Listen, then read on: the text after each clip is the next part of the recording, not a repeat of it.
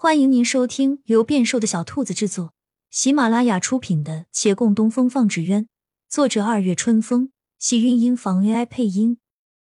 欢迎订阅，期待你的点评。第二百五十四集，骆长青没有细想这其中关联，他望着那跳动烛火，莞尔一笑：“我虽然怕，但也没想躲。”他承认初听时是惊住的，那时的确只想回避，而待冷静下来，百般思量，就能够让自己鼓起勇气了。好，那我们共同面对。月兰静默了会儿，面上微红，又道：“事情若能过，这个行业大抵还会有转机，离去的人一定会回来的。到那时，我们什么？公之于众吧。”洛长青目中含羞，望着烛灯的影落在窗棂，轻轻点了一下头。人生有很多难关，再畏惧也要勇敢面对。可有些时候，若没个解决难关的办法，又有点像是逞匹夫之勇。洛长青光顾着叫自己内心平静再平静，然而彻夜还是冷汗涔涔，梦中血色迷住双眼，还有人向他伸出手，却是王景玉。他嘴角溢着血，悲悯目光盯着他。他惊坐而起，莫不是弟弟也随父母而去了？他被这个梦吓得难再入睡，靠在床边的墙，静静听着夜晚的蝉鸣，还有隔壁的动静。可惜月兰睡觉没有动静。天亮后，他走下楼，将那畏惧压在心底，这些心思存个一两天就够了，始终如此，倒显矫情。现在该是好好研究成人纸鸢的时候了。月兰已经做好了早饭，吃过饭，两人一起在摊开慕容的图纸。这一看便是一上午。而后他们见面录疑惑：这图纸已经过修改，从设计到制作可行性上并无纰漏。纸鸢本身重量多大风力下能够成人，能承受多少重量？都有详细勘测说明，甚至每一处扣些如何固定也有细说。这绝对是他爹少有认真完成的图稿了。而关键是，这图稿上的数据，据他们了解，并没有什么问题。他们不放心，又拿了师祖的手札对照了一遍。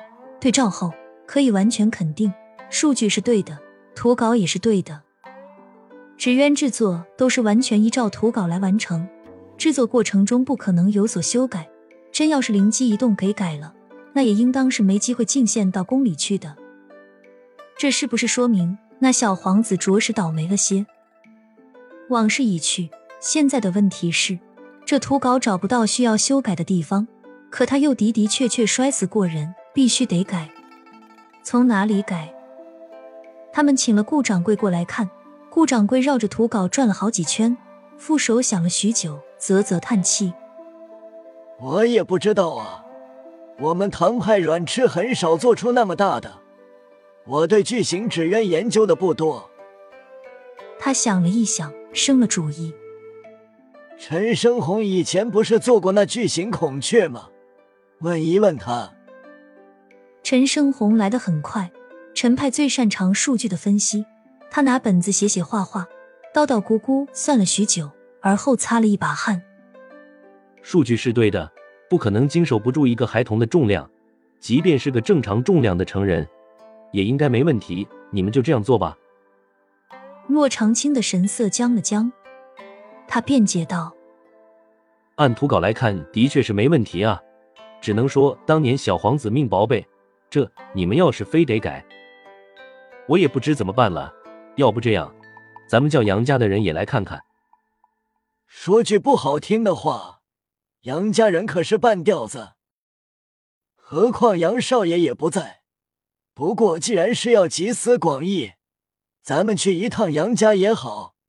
他那儿有不少这行的艺人们呢，其中也有木派的，听一听大家的看法。好主意。陈生红点头，这便说定了。几人当即往杨家去。月兰收拾画稿，落后了点儿，骆长青在旁等他，带他们出去。那二人已走到前面了。正好，月兰微微将身边人一拦，若有所思问：“昨晚没睡好吗？”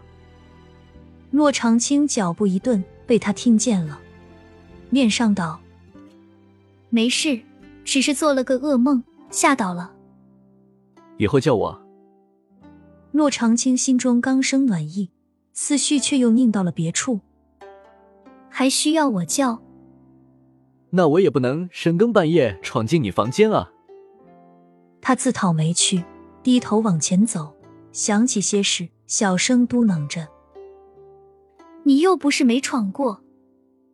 去京师的时候，他几乎夜夜拥她而眠，那是闯进他房间，可是没有犹豫的。”亲亲小耳朵们，本集精彩内容就到这里了，下集更精彩，记得关注、点赞、收藏三连哦，爱你！